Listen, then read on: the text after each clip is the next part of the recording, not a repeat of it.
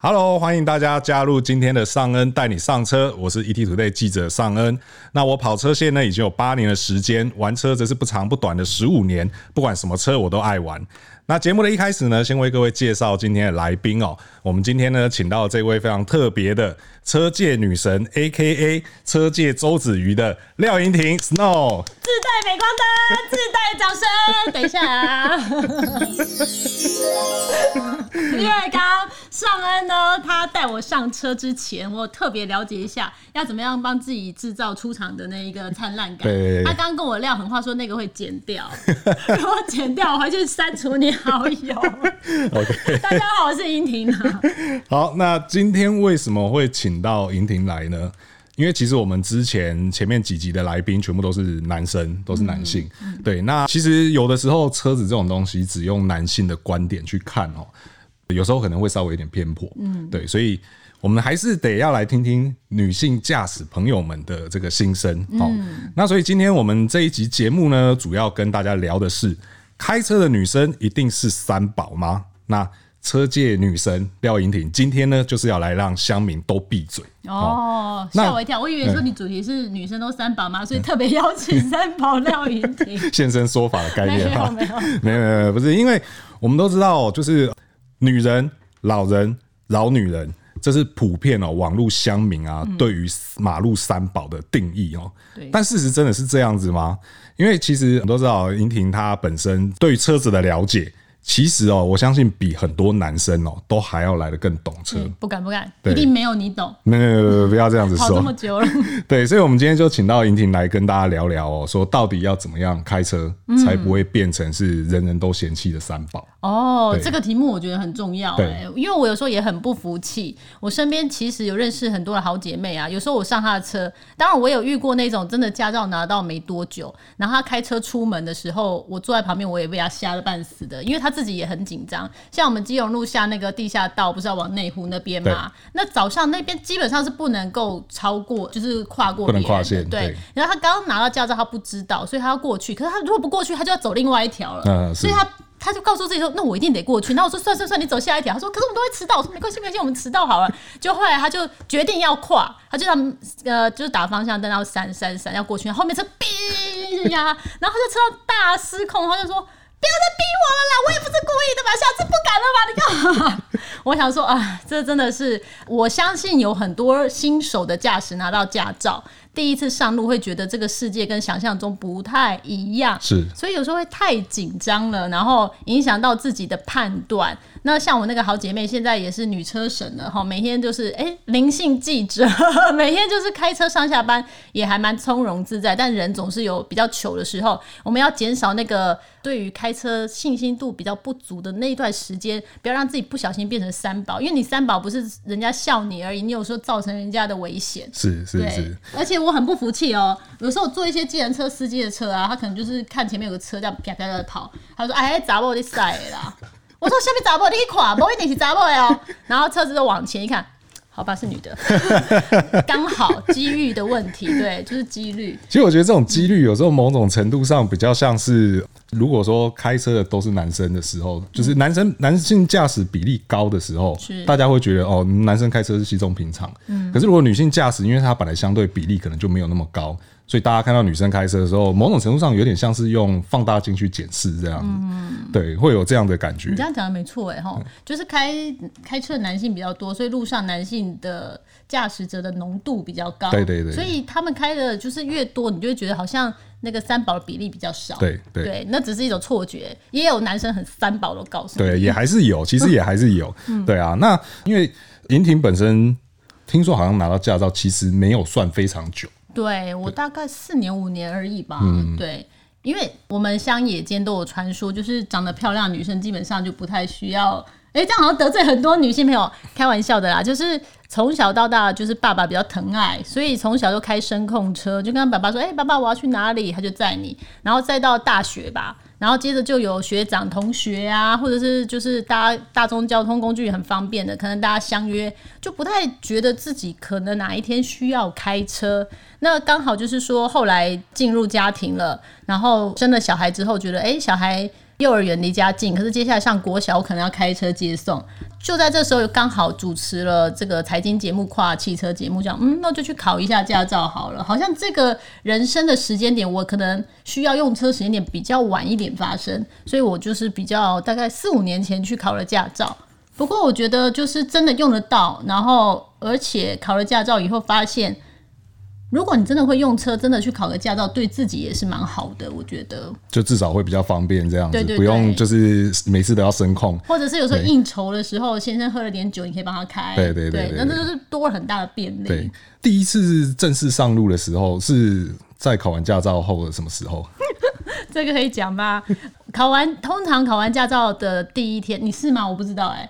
你说第一天，当下拿到驾照，考完驾照，对你有没有就迫不及待开车回家？我想想看，我太久我了我自己是骑机车去考驾照的，对对对对对哦，我以为你要讲我是老司机，有点忘记当年用 了。哦，你是骑机车？对对对哦，我自己当年是也没有很久，四五年，那时候是先生开车带我去，然后我对去考完，然后就。嘖一次过关就很兴奋，对然后一一一一出来就跟他说：“哎、下车了，我载你回家。” 嗯已经考过了以这为样自己子。超厉害呃的。结果因为我们那时候是在那个滨江那边，那边的车流是比较大，对，然后有时候车速也蛮快的对。那我就坐上去的第一印象，因为我是那个驾训班的乖宝宝，嗯哼，我去我们那时候早上要播新闻，都是凌晨。然后下午主持，所以我真的时间剩很少，又有家庭有小孩，所以我都是每天都去练个半个小时回家的那种。可是我是乖宝宝，他跟我讲一就是一，二就是二，我就完全就是照着老师告诉我怎么做我就怎么做，所以我就用那个老 t e r c e l 在练车嘛是，然后也才练了，我记得好像一个月吧，对不对？差不多一个多月，差不多一个对。月，然后我就就报了，就考了，然后一次就过了。对然后我当天就很骄傲，跟我先生说：“哎，下车，我载你回家。”结果在那个滨江那边车速很快，然后我一坐上去想。要命了哎、因为我的 t e r c e l 已经不是 t e r c e l 它变成是欧系的修旅车，我长得很高，呃，然后因为以前坐在副驾都是这样，都在睡觉啊，对对对，不然就是讲电话，不然就是讲东讲西的，反正就是很忙着在讲话，没有去注意自己的坐姿。因为你是副驾，你干嘛要调什么坐姿？我就比较躺着舒服就好对了。我就是会调到自己舒服、跪咖或对干嘛的，就稍微有点躺的那种躺的坐姿。对所以我坐上去发现，哎、不对哦。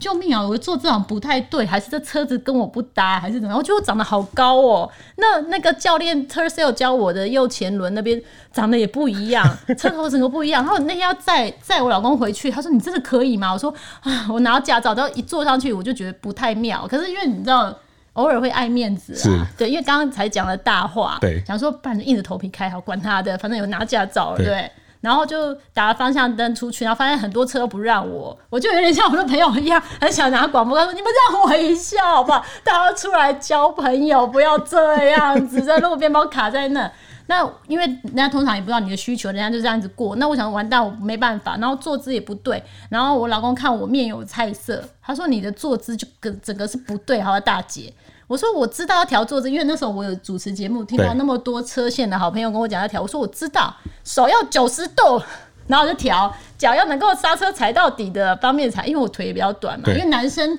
之前开始我老公他腿就比较长，那我就要往前。可是我怎么看都觉得那个视野不太一样。后来发现哦，我的椅子什么这些都是要调的，然后重点是两个那个后照镜啊，这是非常重要，因为我一定要确定自己的判位，然后要在车线里面。对可是我第一天我很紧张，因为我前面撂了狠话说我要载他回家对，后面发现自己有点小阿呆的时候，发现啊这怎么办怎么办？这个要弄的，平常是脑子里记了一堆东西，可是当下就怎么怎么怎么脑筋的 CPU 就一片空白 对，就觉得怎么那么多东西要运算啊，有点搞不清楚怎么办。然后我老公说算算算，你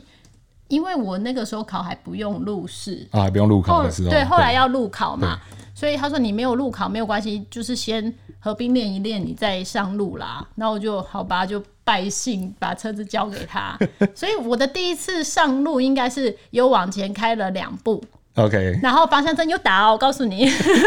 然后我就匆匆悻悻然的解了方向方向盘，然后我就直接就要看一下后方，然后下车就换人了。对，我的第一次经验两步。 OK，就是从对教训班的停车场开到教训班的门口这样子。 就是人生成功的第前两步 OK，最重要那两步这样。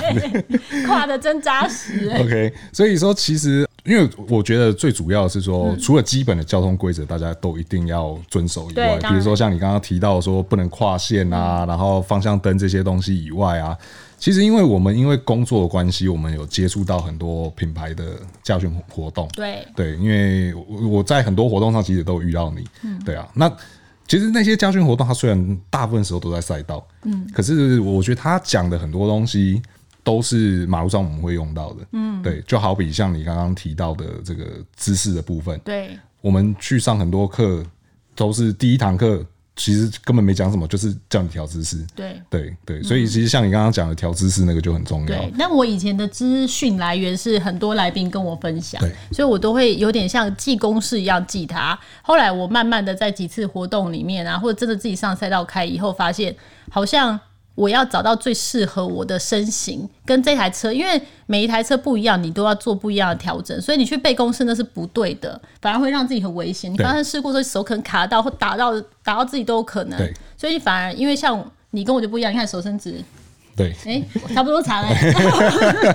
没有，你比较长，然后我们两个调就一定不一样啊。然后有的方向盘就做的很大，或者是那个很粗啊握的时候，那每个都不一样，所以我觉得不要用记公式的方式，因对为女生真的我们。天生下生下来就是柔软的心，我们会很细心去记公式，对，不要记公式，因为我一记了，你反而在关键时刻会自己错乱，嗯，你就真的调到真的适合自己的位置，然后你会觉得跟车可以当好朋友，不要让自己觉得好像小孩在开大车就给你丢哎，对所以说这个关键其实就虽然说还不要记公式，但其实还是有一些基本对的基本原则。对比如说像手可能对方向盘是怎么样，就是你要能够完整的掌握它。哦我的这样方法一定跟你不一样，你一定对最专业嘛，也我不一定。没有，因为每个人不一样，对可是因为你试车的那个年年限更久嘛。我自己，因为我记得以前教练跟我说要九十度啦，我自己有一些姐妹她开车，她开很久，她很会开，可是她的姿势是很奇怪，嗯她是长的，她手整个伸直，可是如果发生事故的时候，她真的很可能会，这会先断呢、 对，或者就是是他手可肘这能边他可能会转不了方向盘这样。对对对对，然后或者是我有一些朋友，他也开车开很久，可是他的方向盘常常会这样，就是手就打结打了结了。那你如果发生事故，你根本来不及，或者是你被自己自己的方向盘回来的时候对伤到了。然后我反而就觉得，有一次我坐童哥的车，他教我的就是方向盘，你要这样过来，这只手就过来，对，这样过来，对你要你要让他们彼此之间不要干扰，对，然后你在前面加油门的时候，他自己回正，就是他自己顺着，因为现在都有动力方向对盘，你不用像我练 t e r s a l 的时候那时还候要自己拉回来 我这觉得我样真。的超忙的，对。啊 对然后这个角度，你可以最方便去调整方向盘的那个角度，我对觉得是最适合自己的。你要试你自己的手啦对，不要对是对廖莹婷说要九十度对， 还要量这个那个都不准。对就是你比较好操作。对然后再来就是我们要踩刹车跟油门的时候，你就是尽量刹车是可以，你的右脚是可以使劲到底的。对对可以我确的实把方它法踩比到较是这样对，然后它不要让我是很累的，对就是我油门刹车不要是离很远的，对就是腿没那么长，还硬要控那么远，对对对对那很危险。所以我大概就只有这几个要诀，但是方向方向呃那个我们一上车的时候呢，该做的一些基本的东西大概就这样，对手跟脚，对然后你可以很清楚的判位，对对大概对我做的就这些，对，其实差不多啦。真的其吗实原则上来讲都差不多。对，而且因为用这种方式讲，我觉得会让更多人容易理解。嗯，对，就好比你刚刚讲说，哦，我们一直在强调什么手要九十度啊，脚要九十度啊，因为不会有人开车带量角器出门嘛。对对啊，所以其实就是以能够自然然后省力的方式去操作车子，其实这个方向是正确的。嗯，对啊。然后再来像你刚刚提到像视线的部分，因为我有看过很多人的车子的后照镜，嗯，不管是呃，如果说以里面的后照镜来讲，我看过很多人调是照后座，哦，他可能载小孩，为了看小他要孩。看他有没有恶搞啊，对，干嘛的，对，然后像车子外面两侧的后照镜照的是自己的车嗯身，哦，那对就没有什么意义，对不对？对，我不太有时候不太了解说为什么会这样子做，哦我觉得有可能是他觉得他的路感或车感很好，所以他觉得他大概知道车子在哪，他就不嗯不依赖这个。可是我觉得这个好重要，对啊，他真是就是至少我自己会习惯照到我右，尽可能照到右后轮，然后跟线吧。对就我不要超过那个线，我要让自己的车维持在车道里面。对，这是人工的车道维持， 透过我们的精准的眼睛，高科技，妈妈生给你的最高科技，对对，就是确定你的车子在维持在车道 里面。那我就会把两边都对好，然后对后面那个至少可以看到后面来车，对会比较安心啊。因为你后面前后左右都，虽然现在车子很厉害，都可以帮我们看，对但我有时候还是觉得习惯性左右看，因为它还比较能看到有没有人突然间出来。对对对因为它不只是你下面的车道，它有时候有人这样穿过去什么，你会哦，就是会提醒自己一下。是这个，其实我觉得这也讲到，又讲到另外一个重点，就是像很多人的开车视线，对，嗯，很多很多人视线可能就只放在车头而已，嗯，对。那这样子的情况下，其实你的视线不够远的情况下，前面发生什么事情你并不知道，对，等到你发现的时候，通常反应时间已经很短了。来不及了。对，所以其实，在视线的部分，你刚刚讲的就非常好，就是视线的部分其实非常重要的，就是前方的部分，当然我们是能够看多远就看多远嘛，因为这样子你才能够去预判前面的路况。然后还有像你刚刚提到说后视镜。突然会有车冲出来这种，其实我觉得女生并不一定是胆小，嗯，可是有的时候是因为你的操作方法错误，视线错误了。然后你没有办法去及早发现这个东西，嗯，等到你发现的时候，它可能已经离你很近了，对然后你就被吓到，就是我们没有抓到方法。对就像你刚考到驾照，很多人到现在考了驾照一百年都没有在开车的对。那个朋友，我一定要跟你讲，你要找一个适合跟你上路的朋友，然后教你用他的方法。因为像我一开始找先生，他就一直骂， 不是跟你说过 了吗？哦。拜托，这个不是很简单、很基础吗？你不是都知道吗？不是问过你都知道吗？我说问题自己在开，不会注意这个。后来我就把为了维护夫妻的 感情平和的发展下去，所以我就把带我一起在路上练习的这个机会，把她介绍给我的好姐妹。哦那就我好姐妹陪我开，她也是开蛮久。她就说：“廖永婷，我跟你讲，男生都不懂。”他都以为啊，他这样子感觉那车子在哪里，他就在哪。我知道你的困难就在你右前轮，对不对？还有你在停那个红灯的时候，是不是很怕前面又亲到那个机车停在前面的对屁股？我跟你讲，平常时就要练，然后练的方法很简单，不要听你老公在那里胡扯。你就是平常时就自己抓那感觉，然后呢，你要停下来的时候，前面没有机车嘛，你要停车的时候，你自己就用自己的感觉去抓，然后停好了，看一下你跟旁边左右两台的车的那个车门板有没有对到。如果有的话，我告诉你，你抓到你跟车子的 tempo 了。 我觉得要用女生的语言，哎是所以如果你今天带你去路上练习的人，他是絮絮叨叨跟对你。嗯，没有那么满意啊，不要讲不耐 烦，那你就可以试着换一个老师嗯，像童哥他也有在教嘛，是他对男生跟对女生的方式也不一样。是然后我觉得女生本来天生的障碍就跟男生不一样，对，所以呃，像视线这种事情就是了。要我有一个朋友，女生哦、我现在今天特别针对女生讲，是她车上放了一堆的娃娃。然后我有一次我就开她车，我说：“哎、你那个娃娃看着很可怕，拿走拿走。”她说：“不行不行，我那一只 Mickey 就是我判 位的重点，Mickey 的头不能够超过我的眼睛右眼余光不能够超过那个。”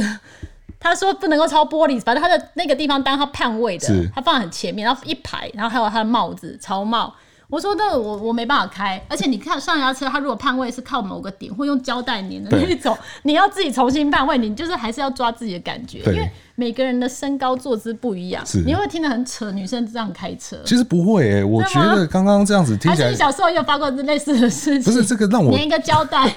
你看年交代那个是在那个叉叉那个是在驾训班的时 候，家训哦对，班那哦个那个后照镜粘了一条，对，然后不一止那个旁边看过去全部都是胶树布，上面也有磕哦，对树对上面也有对磕，对，所以嗯然后那边放了一块砖头，然后那边有一根杆子，所以有一你棵能树理，解我们一开始开车的障碍，对对就是对我们换了一台车，就觉得它的位置怎么长得跟我想的不一样，什么东西都不对了，这样子。对不过我觉得这真的让我学到哎、欸就是像你刚刚那一位朋嗯友跟你讲的说，就是用左右车来判断对自对己对的位置有没有对。嗯，我觉得如果之后我要教女性朋友开车的话，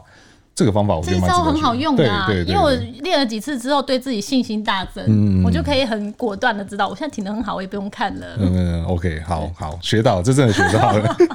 我们竟然还有东西可以教你，老司 机。我因为我觉因为就像你说的，就是男生会太用男生自己的观点去看这件事情，嗯，对啊，就好比说，可能像你刚刚讲那个前面距离多远这件事情，对我们可能会用那种比较偏向直觉的方式对去告诉别人说，哦，你应该怎么样怎么样。对，因为像像坐回到前面坐姿，为什么很多人会坐得非常高？嗯，就是因为他觉得看不到他的车头，对，所以他硬要做的很高，可是做的很高，其实你的很多驾驶姿势就完全是不对的。你要重调。对你的可能手也不对，然后脚可能也踩不到刹嗯车，可是你就只为了看车头这件事情，对啊，那其实看不看看不看得到车头，其实相对来讲真的不是那么的重要，嗯，对，因为车头的距离其实并没有到非常的长。嗯，对。可是你看，像我现在讲到这边，你就会觉得说，怎么会呢？车头看不到，我不知道怎么开啊。我刚刚脑海中有很多的画面，对因为我们试的车也蛮多的，对有些车头特长的，我对就一直觉得没办法掌握到它，对，会有点小担心。对啊，那所以其实像这种时候，你看，如果我用男生的语言跟你讲说、啊，那个车头就是这样子嗯啊，就是你就大概抓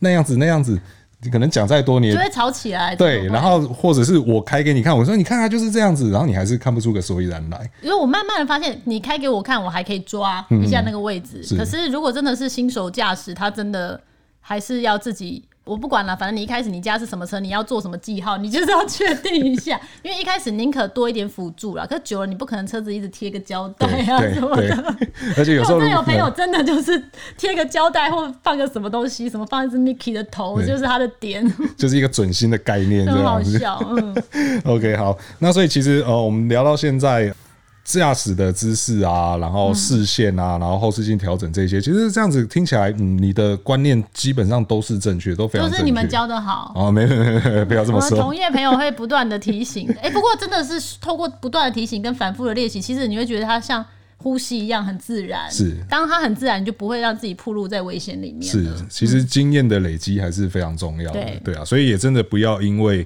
害怕，然后就一直不去改善这个问题，然后就是每次开车上路都提心吊胆这样子。对对，因为其实我很常跟很多朋友说，就是不管开车或骑车，它应该要是一件很轻松、很愉快的事情。对对，而不应该说你一坐上驾驶座就开始觉得、很紧张嗯啊、好有压力这样子。对，那我觉得像这种很有压力的状况啊，就是这当然也是我自己观察某些女生朋友开车的时嗯候的状况。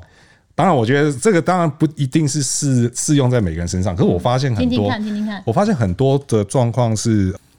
对路不熟。哦，对对，路不熟。那其实现在科技很发达了嗯嘛，对。那但我就会跟我的女性朋友说，我说路不熟没关系，因为即便像我开车出门，嗯大部分时间大部分时候都还是得要用卫星导航。对对，那但是卫星导航并不是说设定下去了，然后你就是一路就是哦，他说左转就左转，他说右转就右转这样子。嗯对对，很多时候你他说必田中央，你就去 田中央，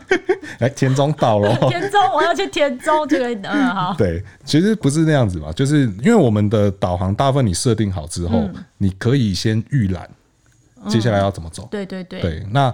这种情况下，你就可以先预判说，哦，比如说在高速公路上，我哪个匝道要下去。嗯，对我先知道了这件事情，我心里有个底，对才不用说你开车开一开，然后导航突然在那边叫说什么，哎、前方三百公尺对，然靠后你右来不及切，对，然后你也根本不知道三百公尺是什么概念，嗯对啊，或者说像可能用某个科技大厂的导航，它就会说什么围靠右行， 然后向东南，谁知道东南在哪里哦啊？是你帮他配音的，对不对？没有，所以我觉得听起来很熟。 对，其实所以其实我觉得就是预判这件事情是、是相对重要的啦。嗯你对这啊是个好方法哎、先知道路线嘛。对因为我一开始那个驾照拿到，在台湾真的没什么机会开。我们是去美国租车，我就会开，哦因为美国都开很远，然后那路又大又直，对然后又没有欧洲办那里转来转去，然后我就会很依赖导航。然后就是因为是英文的导航，你就会常常 miss 掉，然后都告诉你没关系啦，反正就再开下一条再回来。 回到台湾就不行啦，就对是因为哦，而且我们常看到那个三宝就是是。知道自己已经要违靠右行，可是来不及了，然后就过头，然后还把骨那种对，发生很多意外。对啊所以你刚刚那个方法，我觉得超实用的，对就是你至少先预心中预演一下，对知道下几步要怎么走，对对对，那很重要。对啊，然后除了这个以外，我觉得、哦我还有看到另外的，就是像有些人他可能开车出门，因为我们都说出门前要检查车况嘛，嗯，可是其实坦白说啦，连我都不会是每一次都很认真去检查什么五油三水胎压什么的，因为毕竟现在有太多科技辅助的东西，嗯对啊，有胎压侦测器什么的，嗯，可是像你车子如果没有油，这个是你应该一上车发动就要知道的事情。当然啦对，会有人让自己车子没油吗？我还蛮常遇到女性朋友，开一开然后没有我油真。的油不到一半，我都有焦虑哎、就那像手机的电不到一半，我就会焦虑。对，那这个习惯是好的，就是至少你开车的时候，你有在注意那个油表或是仪表板上的任何讯息，嗯，对，而不是说开出门开一开，然后突然油灯亮了，然后就开始惊慌失措，说怎么办？怎么办？怎么办？要哦人没在有高速油？公路上吗？很多真的假的？很多，我遇到蛮多那后的，来嗯怎么办？不是因为其实那也不用慌，就是它如果真的干了怎么办？没有没有，因为油灯亮，它不会马上就没油，哎嗯对那你一倒定还是是可以嗯开到加油站。可是这个我要强调的是说，这个东西它会造成心理的压力，会，就是因为你明明你看一眼油表就知道说，哦，它已经要没有油了，那我可以先想一下说，哦，嗯我可能诶、下一个交流道下去，我知道那边有个加油站，嗯或是诶、前面有个休息站，我可以下去加油。嗯，对，这个其实我觉得也是属于预判的部分。哦，那就是对提醒各位姐妹们，好不好？跟我一样，保持高度警觉。对对对一半的时候把它加满嘛，对不对？我觉得这个习惯心里真比的较踏实一对，点。这个习惯真的是很好，对啊对。那其他的阿里阿扎那个，其实我觉得大致上也都类似这个方嗯向，好比说开车上路的时候东西没有摆好，手机没有摆好什么的，然哦后突然虽然说开车不要用手机这件事情是很重要，对，但我相信绝大部分的人，你的手机在你的车上叫起来的时候。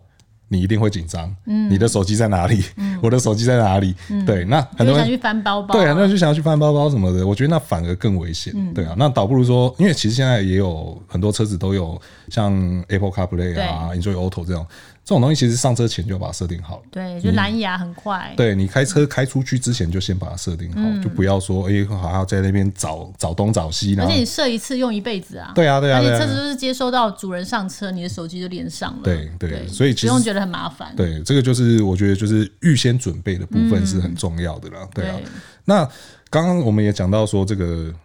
就是预先准备很重嗯要这件事情。其实我觉得现在还有另外一个问题，嗯，我不知道你有没有一样的感觉？嗯你有没有发现现在的车子功能越来越复杂？哦，真的。对，但是我还蛮喜欢挑战，有没有办法把它所有功能记起来的？是是对，这是有点变态行为。但是我相信很多像我带我的呃阿姨去买车，她说哦这个功能哦这么多、哦，然后我说、呃而且它真的你要买要买新年式，它有 ACC 啊，然后它还可以自动刹到停哦什么，跟她讲一大堆，她说啊可我用不到， 对对对。然后阿姨最后买了车之后说，哎、我要怎么用？对，就是她说可不可以让我练一下，还是谁教一下？对对对对对我发现好像不是每个人都，大家都希望有这些呃先进的智慧安全，但是大家不知道自己用不用到，或自己会不会用。对，然后真的有些人会困扰。对确实会。就看到那一大堆的按钮，对对啊好比说方向盘嗯上面满满的。对，满满的，左右两边都有。然后哪一颗是哪一颗？其实真的，你你你想想看，如果假设你现在开出门了，开一开，然后突然低头看到那一堆按钮，你会马上知道哪个是什么吗？我们当然比较不准，因为我们对现在看对，像张海婷也是开玩笑说那个安全带没没扣那个，他说对那个是忍者。 然后有有一次很好笑，有一个朋友说：“哎、那个方向盘上面有一个时钟，我按下去，他没有给我时间。” 我就跟他说那个是定速，对那是设定定速。他说那个是时间那我以为他有一个时钟，我对按下去上面会跳会时报间时这样对对子对对啊，没有，我说对那个叫做定速这样子，对，所以其实这个问题，我觉得很就是多人真的不知道。对，那你像你刚刚前面讲说，你会希望去把每一个功能都把它记起来，嗯，都知道是什么，嗯。然后你刚刚说这样子好像有点变态嘛，嗯，其实我觉得不会，真的啊吗这很正常，这很合理啊。可是我很多认识常年在开车，他买了很多先进配备的人，他都觉得那我用不到，嗯我就放着，反正他车厂给我，我就放着。或者说开到报废，然后你问对他他根本说不知道，对，那你说这个按钮是什么？不知诶道因，为我车有这个功能，他也不对知道。对我那我就觉得说，如果我真的要继续明也知道我们家的车可以干嘛，那比较强迫症一点，我不知道是不是啦。可是我觉得这是很合理的事情，哦对，因为这种比你开上路之后，然后才开始去想说，哎、什么功能在哪里？嗯，对，或者说开一开突然想说，哎、业务好像有跟我说这台车有什么功能。啊，不来气矿嘛，哎，然后才在那边找，你是哪一个 按钮？找找找找找，然后你的视线就全部都在方向盘上，嗯哦那然后很危险然后车子还在走，对啊，或者说你根本就误解那个功能怎么用，嗯，就是以为是时钟， 对，因 就你为现在设定数你也不知道，绿灯亮了你也搞不清楚， 对哎好危按下险按下去的时候还想说它会报时这样，对对啊，对所以我觉得这个也是属于，这是属于熟悉车辆功能的，嗯很重要，这件事情其实很重要，哎、不过像业务人员其实都越来越专业了，对就是说，与其你要等上路去自己适应，不如就是跟他请教一两次，然后自己练习一下，那个也很快可以把东西记清楚。对，或者说现在其实大部分的品牌应该在交车的时候都会，嗯因为我相信业务人员都很专业，一定都会告诉你说，哎、什么东西怎么用，什么东西怎么用，嗯对啊，只是就怕说可能现在这个驾驶者。他开到的这部车并不是他当初买的车，因为哦有时候有可能可去能租车什么的嘛，就对好比说我们，其实我们会这么清楚，是因为我们很常在试车，嗯，对。那像你也一样嘛，我也一样，我们很常在试嗯车，我们当然本来就都要对这些功能了解，对对，可是，一般人我想这个几率是比较低的。嗯对但是你在上路之前，先看一眼，先对嗯确定好这些东西是什么，再开出去。其实我不晓得有很多人的习惯都是，他一坐上车，钥匙一转下去，他就觉得车子一定要马上开出 去。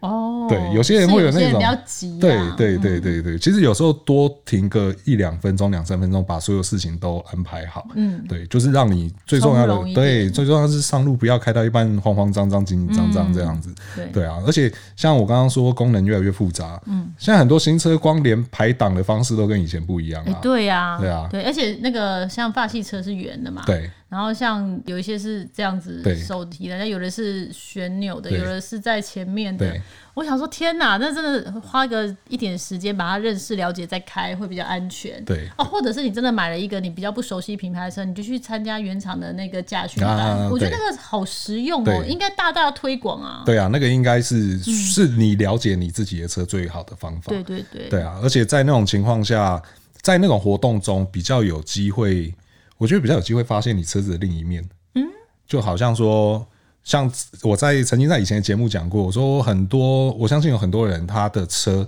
他可能开了一辈子没有把油门踩到底过，没有把刹车踩到底过，嗯哦对对对他不知道说到底这个时候会发生什么事情。嗯，所以变成说他开这台车一辈子，他可能就是油门只敢轻轻的踩，刹车只敢轻轻的踩。嗯对对对那遇到紧急状况的时候，根本反应来不及。对，真对，的。所以其实，在这种驾训活动中，你比较有机会去发现你车子的另外一面，或者是去湿地，然后真的是失控，嗯对那种感受，然后你才知道哦，原来我到时候如果真的希望不要发生，但如果真的发生，我要怎么去救我的对方向盘，或者是什么状况下，我尽量放给车子去介入对。因为你买了这台车，你至少它有什么功能，什么时候它发挥那个关键的功能，你要知道。对我觉得对那个就真的会蛮有收获的，是对真的。嗯对对，所以其实了解车子是、也是一个帮助你去降低你的紧张感，然后让你开车比较轻松的一个方法。对对，OK，好，那所以今天跟莹婷聊了这么多，其实上恩自己也觉得收获很多，对我真的觉得收获我很多。这个真的是幼幼班的等级，呃，就是这，我觉得其实透过我们刚刚聊这些东嗯西，真的让我们了解到说，并不是说女生就一定是三宝。嗯，对，其实三宝的定义应该还是说，就是我觉得就是不遵守交通规则啊，对然后造成别人危险这些。没对错，那其实刚刚莹婷也跟大家分享了很多方法，可以去让你避免这种状况。嗯那其实最重要的还是，当你在开车的时候，你不感觉到紧张，那自然而然你就不会做出一些荒腔走板的行为。对对，那你也能够更享受在开车这件事情上面。没错没错。对，OK，好，那我们今天非常感谢莹婷哦，来加入我们的上恩带你上车，是是又又要音效的意思。 想说我都来了，带点单喽走， 那你没办法剪了吧？ OK，好，我也好。很有收获啦，对对对。好 o k 那如果大家呢对于我们今天聊的主题啊有任何的意见啊，嗯都欢迎在留言提出来，和我们一起讨论。那如果还没有订阅的朋友呢，要记得订阅。那我是尚恩，我是莹婷，那我们下次再见，拜拜拜拜